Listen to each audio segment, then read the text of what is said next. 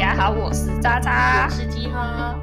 欢迎收听叽叽喳喳。好，总而言之呢，我们今天要来一个来聊一个，我觉得蛮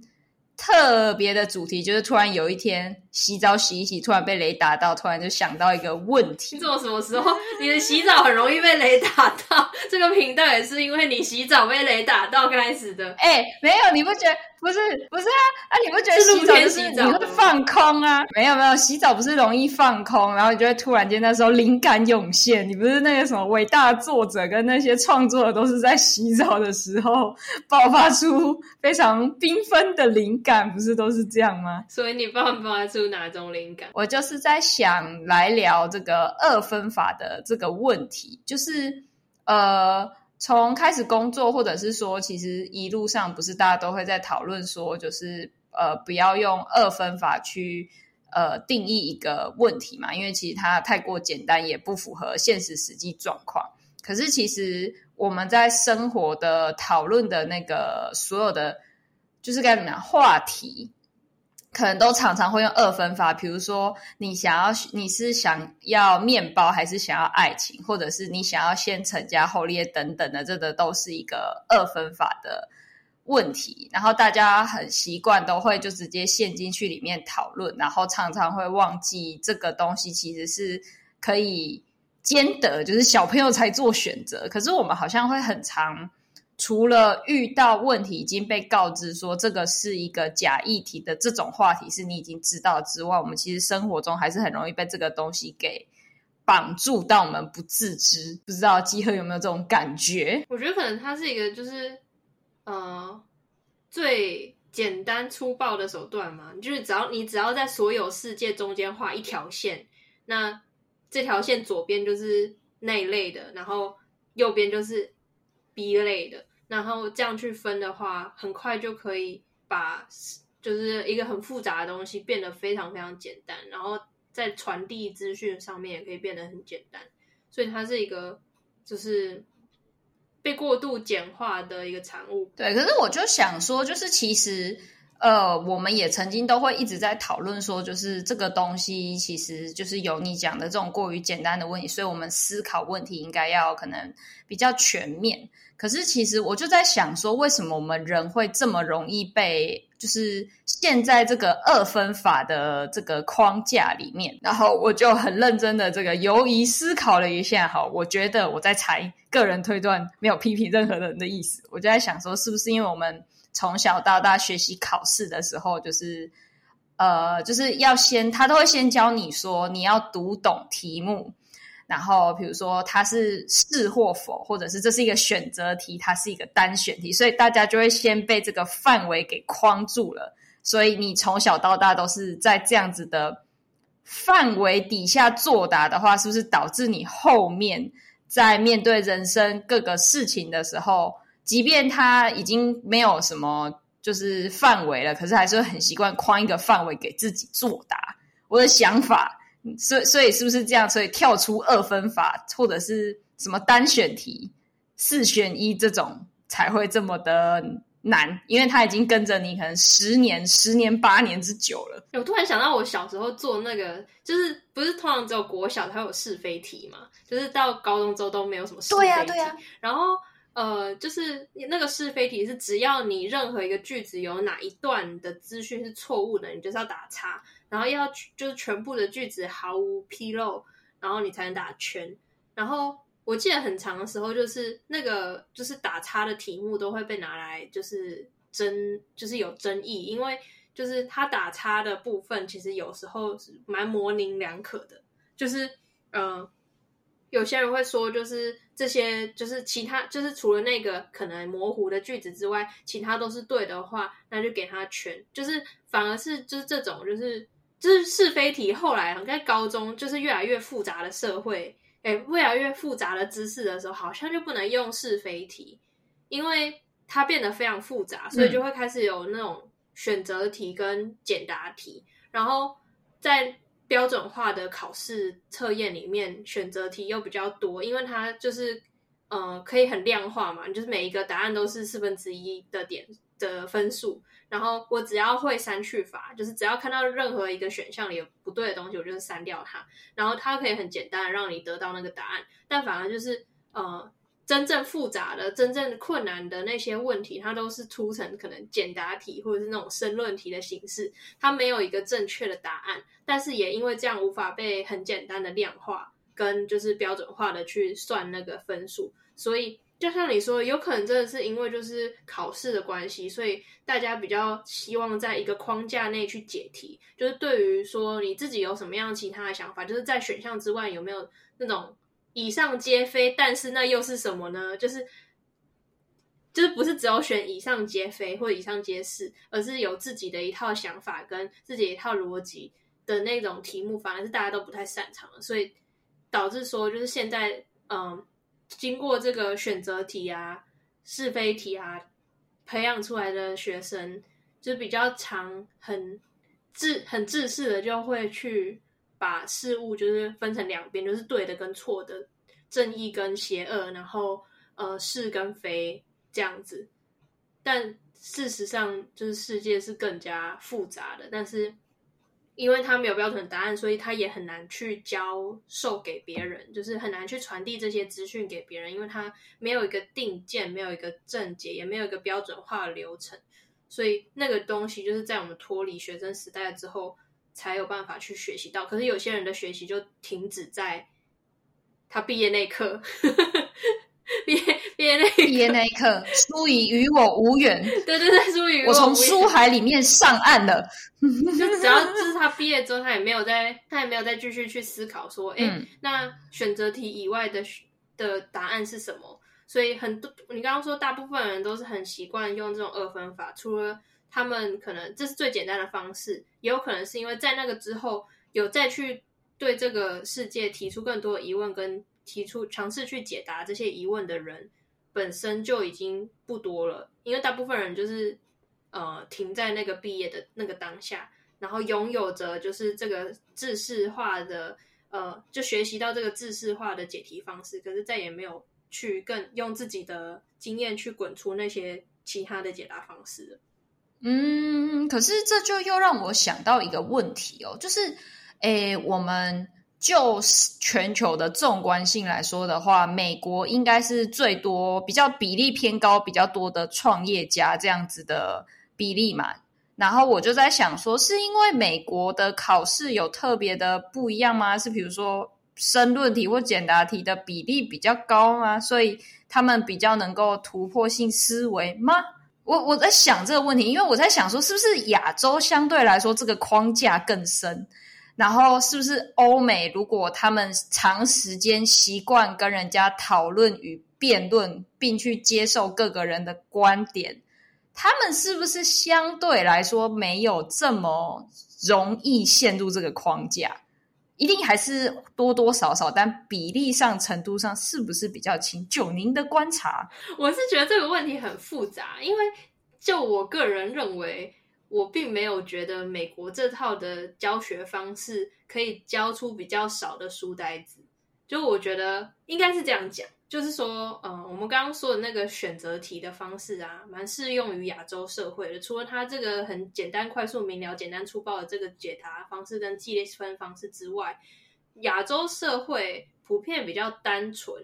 就是嗯，人种也单纯，信仰也相较单纯，然后。说的语言也相较单纯，可是如果是放到可能欧美这边的话，就是你可能光是一个学校，它呃可能就不是只有一种人种，然后它有不同的血缘，就有些人可能是犹太人，有些人可能是其他人，比如说像我们就是南岛语系的人嘛，然后也有就是其他可能拉丁族裔的人，就是呃它是它的复杂性是很多的，所以。呃，每一个家庭的教育观念很不一样。比如说，有些人是清教徒，假设他是清教徒，好，他们就会觉得他们的工作是为了要荣耀上帝，所以就是努力工作、努力赚钱，就是在荣耀上帝的方式。可是有另外呃一个宗教可能会认为说，呃，如果你要真的荣耀上帝，上上帝，你就要去就读经典，就是因为他们的呃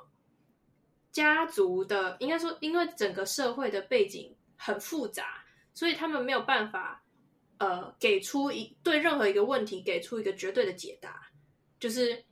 他们给出解答的呃最大公诶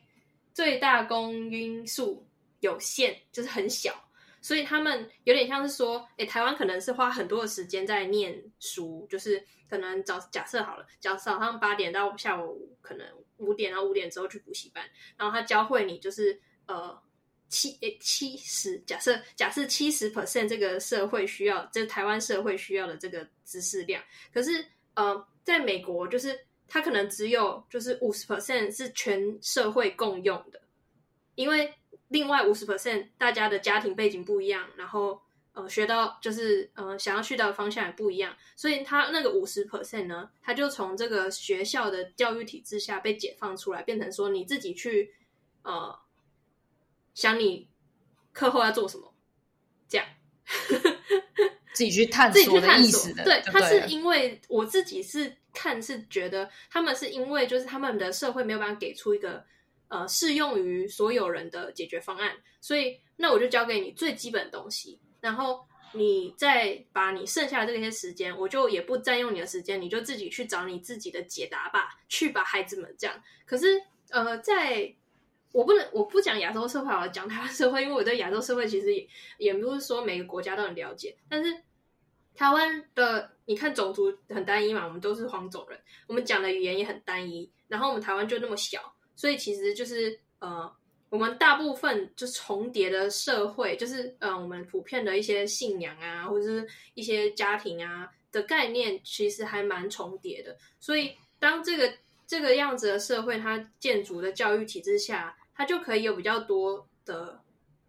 portion，就是比较比较多的部分是大家都重叠的，所以它就可以把这些东西列入可能课纲。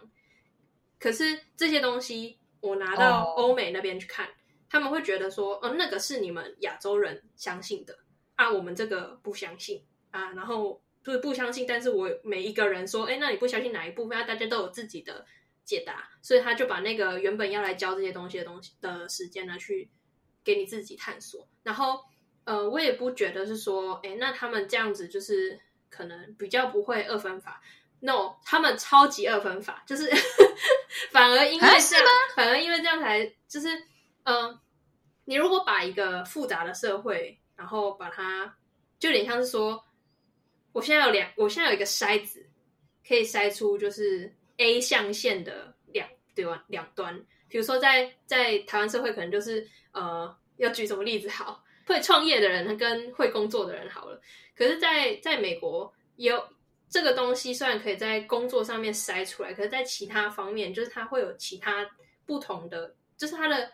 人又多，然后他的信仰又多，然后他的背景又多的时候，你这个筛子是不适用于呃筛整个社会的。但是你单独把它微小去看每个家庭，每个家庭都有他很二分的想法，对，会不会太会不会太抽象？就是。还是还是是反过来说，就是因为太复杂，所以他们必须坚定他的信仰，就是一定要是什么东西就是，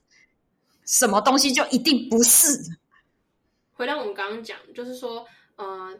他们呃，我不觉得是，就是因为美国的教育体制，我觉得这是一个一整个大一整包的问题啦。就是说，呃，美国这边难道就比较不二分法吗？我觉得也没有到这样子，因为。呃，二分法其实是就是人去思考问题的时候最简单的一个方式。可是，如果你你要成为更厉害的人，思想更就是可以解决更复杂问题的人的时候，他们通常都不是那么二分法。回到说刚刚的那个问题，就是说，呃，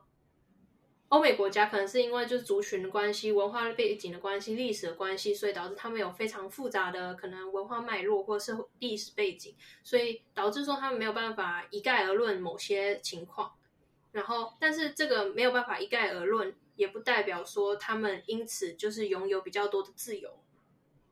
反而就是这个自由它也会有相对应的代价，就是没有绝对的好或坏。所以，嗯，我在跟这些就是在美国跟可能学生相处的时候。我也其实也没有觉得说他们不那么二分法，就是二分法存不存在每个人的脑袋里面，是考验说这个人有没有足够的独立思考能力，他可以跨出那个问题的框架去解决事情。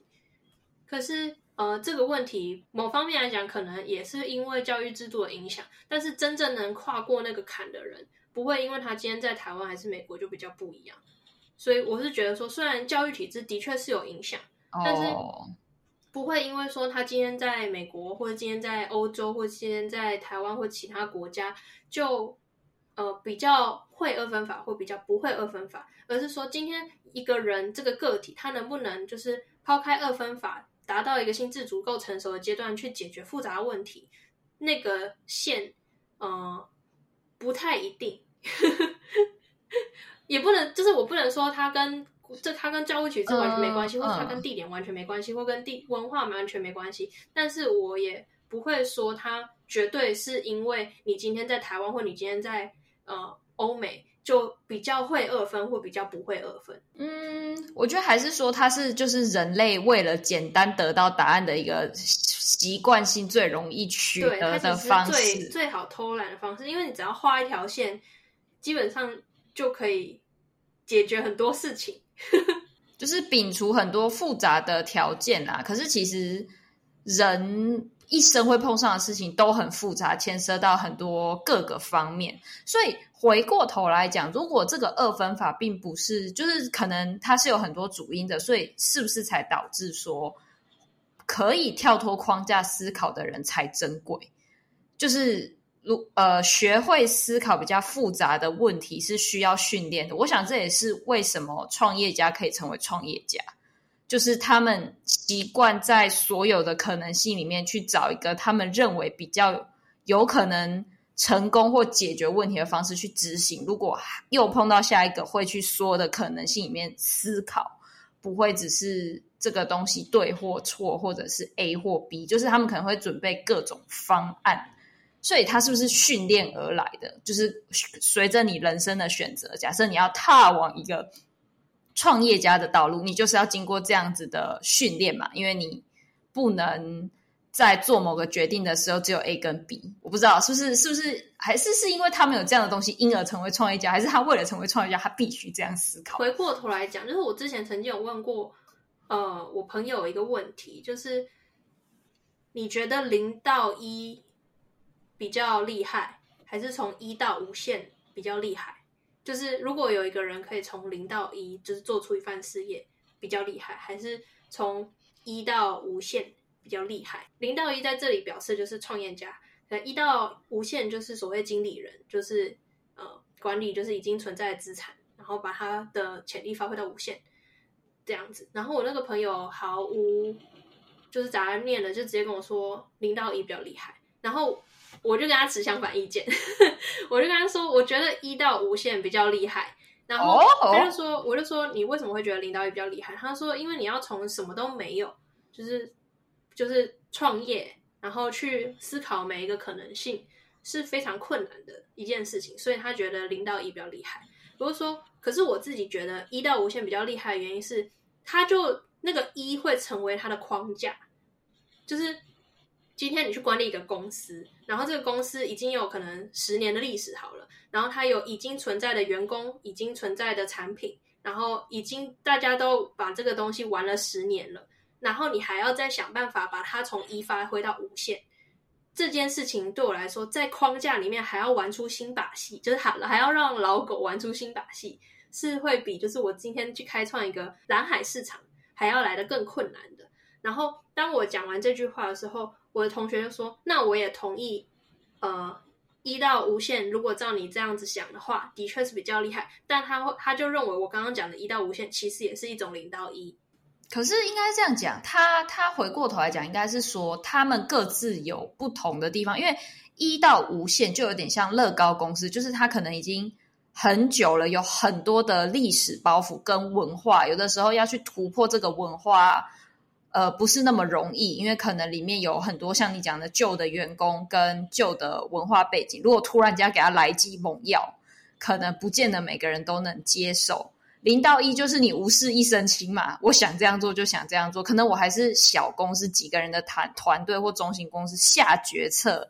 不会这么难，因为基本上可能人数少，反对的声音其实是可以去沟通的。就是可能你要跟十个人沟通，跟你要跟一百个甚至一千个人沟通，可能是。等级是不一样的。你刚刚提到就是创业家，难道就是因为他们可以解决不同问题？我会觉得说，呃，为什么刚刚举那个例子，就是我觉得两边都很厉害，他们有不同要去解决的问题，就是他们他们厉害的是在不同方面。就我们不要二分法了啦，就是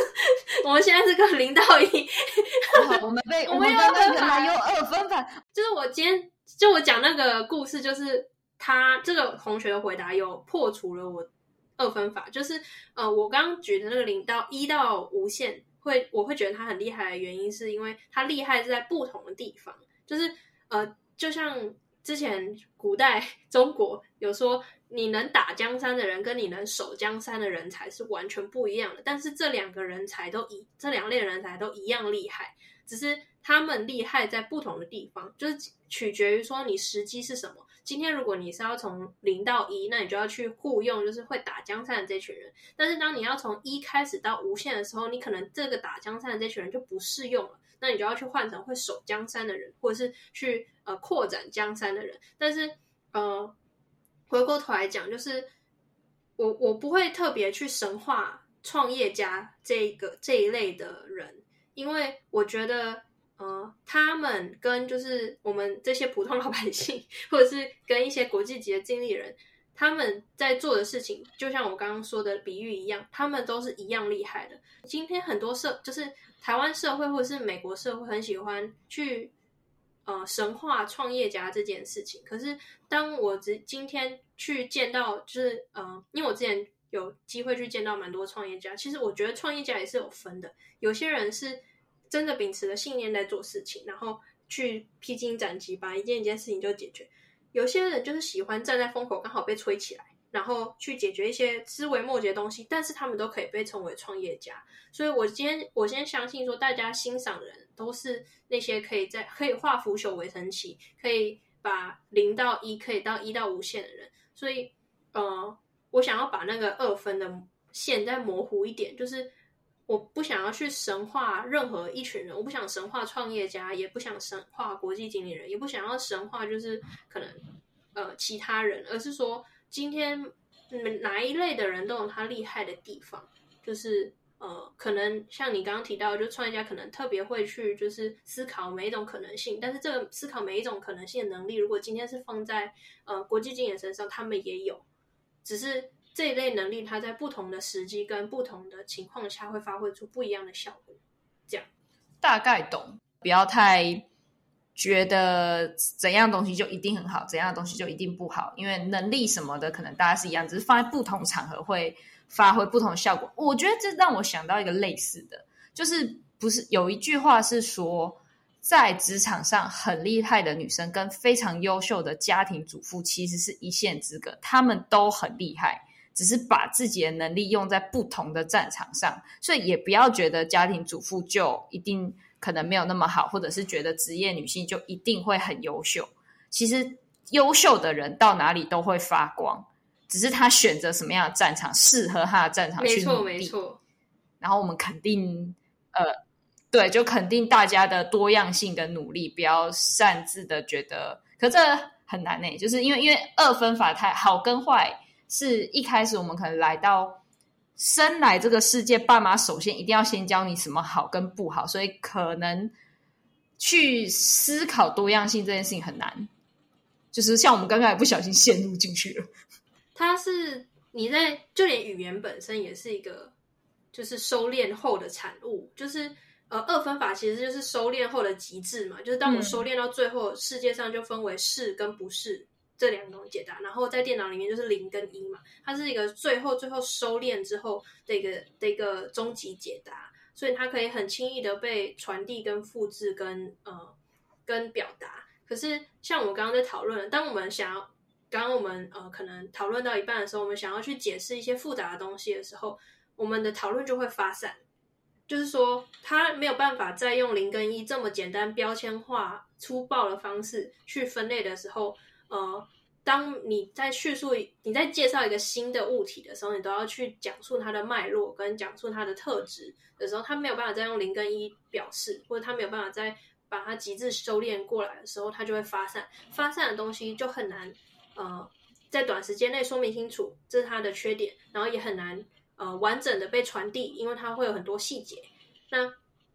呃，我会觉得说，就收敛到最后有它的好处，但是它的坏处就是你就看不到它背后细节的东西。可是魔鬼都藏在细节里，就是。当我们习惯了这个收敛的表达方式，它可以非常简单的去做传递，有点像是我们现在看到书店里面有很多的工具书，比如说三招教你解决什么什么东西，然后或者是五分钟教你怎样怎样的，然后或者是三十个技巧教你学会什么阅读空气这种东东西，就是他你三十岁以前一定要完成的十个目标 然后就放在你一个焦虑，收敛成十个东西，就会变成。十跟十以外，或者是三跟三以外，可是当你去看后面他想要教的这个东西，假设比如说呃三招教你阅读空气好了，可是你单就阅读空气来讲，你其实很明确的就知道说，他其实靠三招是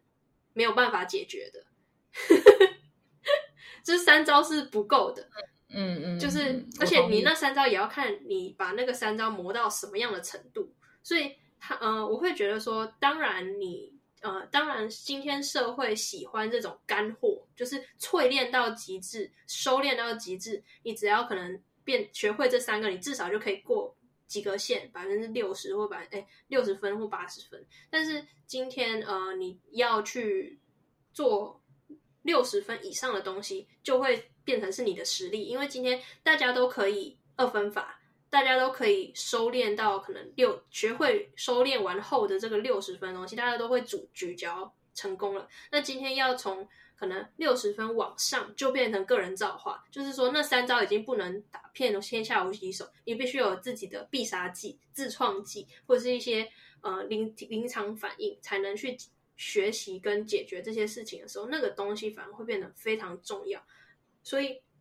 刚刚我们聊到嘛，就是教育体制让我们在可能毕业那个刹那，就是让大家呃，其实大就是教育体制那种基本素养、基本学习能力，什么九年一贯哦，基础义务教育，就是让你到达那个及格线。它是为了要让整体国民有一个普遍的六十分的水准，但是在六十分之后，毕业之后的造化就是看你个人哦，就是所以才会有一个说法是毕业后人生。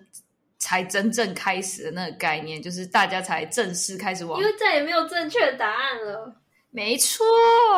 你就可以在各个战场里面去发挥，你甚至可以没有这个战场，我就开一个这个战场。我觉得这里是一个是一个那个，我就去开，我成为披荆斩棘的先锋者。这看你的个人造化，我是没有啊。比如说像你刚刚说开一个新的战场，或是刚好就是你知道哪里会有风口，去占那个风口的人也是。非常厉害，就之前我认为就是六十分以后才是真正就是真本事。然后我在职场上面有跟呃一些前辈聊过这件事情，就是说我是觉得说只要有真本事的话，不管你选择什么样的职业或选择什么样的呃产业，应该都没关系。然后他就跟我说：“你觉得那个楼下早餐店阿姨不不够认真嘛？”早天每天早上可能要六点起来，然后你要备料啊什么什么，我觉得也是非常困难一件事情。但是呃，他就跟我说，就是你觉得那他们不努力嘛？然后我觉得他们是，就是我我就回答说，我觉得他们十分努力。然后他就说，难道你的努力跟他的努力就是你们一样努力，但是你在的产业不同，你就是赚的比较多，或者是你就是赚的他们就是赚的比较少这样？那你会觉得就是？真本事是这么简单的一件事吗？应该是说有一个盲点啦，就是金子到哪里都会发光这句话，它有很大的一个逻辑背后漏漏洞。金子到哪里都会发光，可是人不是这样子的逻辑，因为他选择战场会决定他发光的，就是一样都会发光，没有错。微弱还是像钻石般闪耀是不一样的事情。有没有刚好阳光刚好照在你身上？就是你有没有看过白天的流星雨？呵，没有呢，根本就看不见啊。可是，可是你晚上看流星雨会非常的明显。对啊，就是就是跟你身在的那个时间跟场合会导致你的光，对，你都在发光一样等级，可是你的背景啊才会，对啊，才会才会有它的。你才会被看见。没错，超生气，这样超生气。因为有些时候，就是我我发现我到美国之后，我就很多就自己一个人时间，然后我看那个那个月亮，我就觉得天哪，真的比较亮哎、外国的月亮真的比较亮哎、欸，没有啊，开玩笑。你觉得没有，所以代表外国的天气比较好。然后还有我比较闲，会去看月亮。我在台湾无业生活啊什么的，我才不会去看月亮了。没有，台湾那个夜生活太缤纷了，来不及去抬头望，有太多东西在地面上，我不需要往往上望，因为我下面有很多东西 在吸引我。就是背景脉络，然后我觉得还蛮好笑的，就是呃，它它其实不是说。它亮不亮？然后它它处处在的环境，然后它背后的东西，其实是有非常多要去思考的。然后，呃，我也发现说，当可能我跟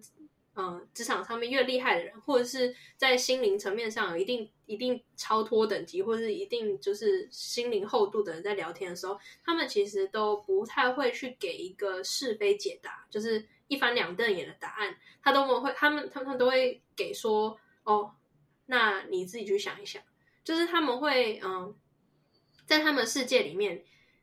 他们知道这些价值观或者这些问题都不是只有零跟一、是跟非两种两种答案而已，而是它有无限多种解答，也会就是看你自己本身在的位置会有不同的想法，所以他们在辅导别人的时候，也不太会去给你一个正确的答案，他会说，哦，我大概听你这样讲，然后讲完之后可能指点你一个。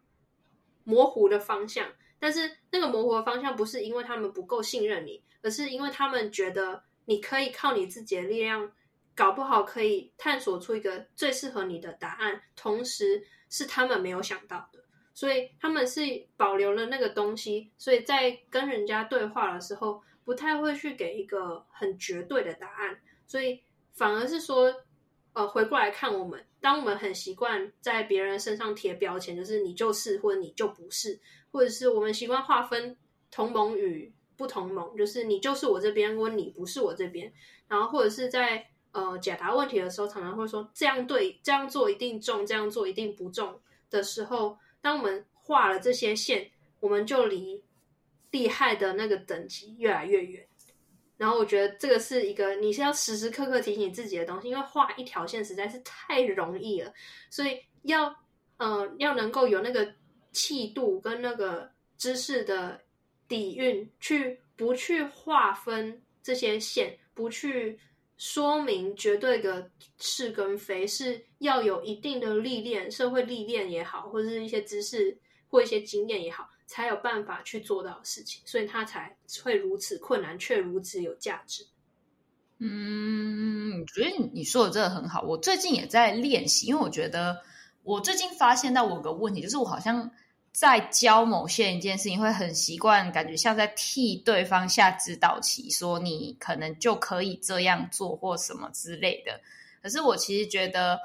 呃，我讲的不一定适用于他的情况。所以到后面，我现在在渐渐练习说，就是一，我觉得引引导人家思考很困难，因为你会没有办法掌握他的 output，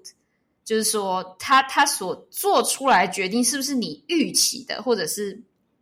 呃他所做出来的程度到底能不能足够解决他现在的问题是未知的。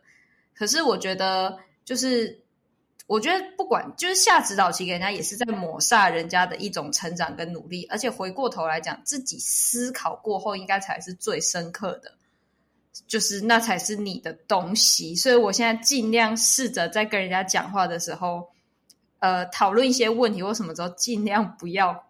要忍耐，不可以说你就这样这样做就，因为因为塞给别人答案是最容易的，然后它就是一个可控范围，反正你就这样做。啊，我就可以大概掌握说，你如果照着我的话做，产生出来的这个结果大概是什么？那你可能是一个比较能够 handle 的状况。我觉得这就是为什么管理人或者是领导人很困难，因为人千千百百种，他听他就算你跟他说一个最简单，你就做 A，不要做 B，也可能会出现各种不一样的情况，甚至他认为的 A 跟你的 A 不是同一个 A，你的可能是草写的，他可能是 标准的。可以推荐大家回去看那个 EP 二，就是如何选择好主管，好主管会具备的特质。然后还有 EP 六，就是大器晚成 VS 少年得志，就是跟我们刚刚提到的都其实有一点相关。就是 EP 二我们在讨论的是说，一个好主管其实就像一个好教练，那好教练是不会很明确就跟你说你要就。就是这样，呃，手就是三十度，然后去投篮这样子，而是说他他给你，对，他就是给你一个大概的方向，然后用让你自己去摸索，在不断的练习中找出一个最适合自己的方式。我我自己觉得教练就有点像是那种牧牧羊的感觉，就是他确保你不会跌到，就是回不了家，就是有点像是运动教练的话，就是不要你只要不要受伤，我们都好谈。回到说，我们在下指导棋的时候，可能也不是说所谓下指导棋，而是在给出一个大概方向，就是可能不要让他下出最致命的一棋，就是让自己死掉的一棋就好。反而是透过这样子，这个人本身，这个棋手本身才可以进步的最多。然后刚刚有提到那个 EP 六的部分，就是，呃，如果我们把这个指导棋下的非常明确，去影响到他可能。呃，之后的思考方向，比如说，我们就是跟他说，你只要手三十度，你投篮就是绝对正确什么的。那这件事情就会困住他，可能以后他就是认为，不管我的脚怎么摆，我手就是一定要三十度。可是可能他后仰一点，那个手不是三十度的时候，反而是最适合这个选手的呃投篮方式，也有可能。所以，呃，在跟可能后辈。相处的时候，或者是在跟别人聊天的时候，我我现在会试着去学习，就是，呃，不要把我自己的意识加注在别人身上，因为别人他有自己的家庭观，嗯、或者是别人他有自己的价值观，不管是金钱观、爱情观、人生观，还是什么什么观，他们都有自己的所谓的适合他们的方式。我自己觉得最好的。不一定适用于他们，他们觉得最好的也不有也不一定适用于我，所以我不能控制别人不要把他的价值观加注在我身上。可是至少我要可以控制自己，不要把我自己的价值观加注在别人身上。同时，对方也会因为呃我不我不去桎梏他的想法，而因此跟我跟就是觉得跟我讲话感到舒服。所以不管是在就是呃跟后辈相处，就是所谓就是有上下关系或教导关系的这个方面来讲，还是跟。朋友聊天来讲，或者是跟其他非这两类关系的其他人互动的时候，其实，呃，这个反而是一种我自己认为比较成熟的表现。就回到说刚刚，呃，这个社会上有很多很多条二分法的线，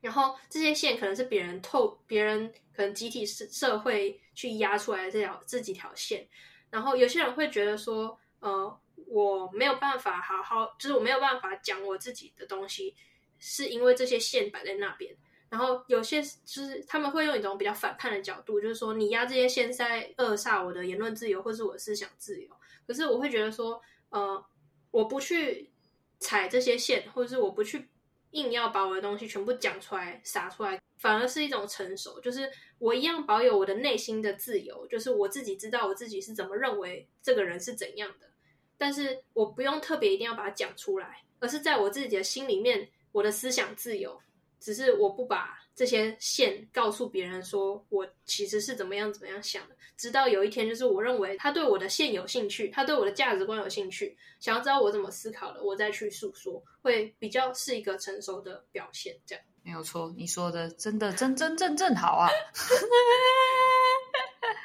我也认同啊，但是就是我们。可以慢慢练习看看，因为就是呃下指导棋，或者是告诉别人他认为的对或错是最简单的方式。但是呃，我们可能努力看看，提升自己的厚度，试着。我觉得某种程度上，我们练习的方向其实也是某种程度上相信对方有那样子的能力，可以去理解，或者是可以变化出更多我们意想不到的成果。就是我觉得相信对方有那样子的能力，也许是蛮重要的。嗯，好，那我们以此为这个方向努力，我们不再只有二分法世界，我们开始往一个树前进。我们不是二分，我们是一棵树。各式各样的叶子，各式各样的树枝。好，期望期待我们心中有一个充满多样性的世界。今天就到这边啦，谢谢大家，谢谢大家。拜拜。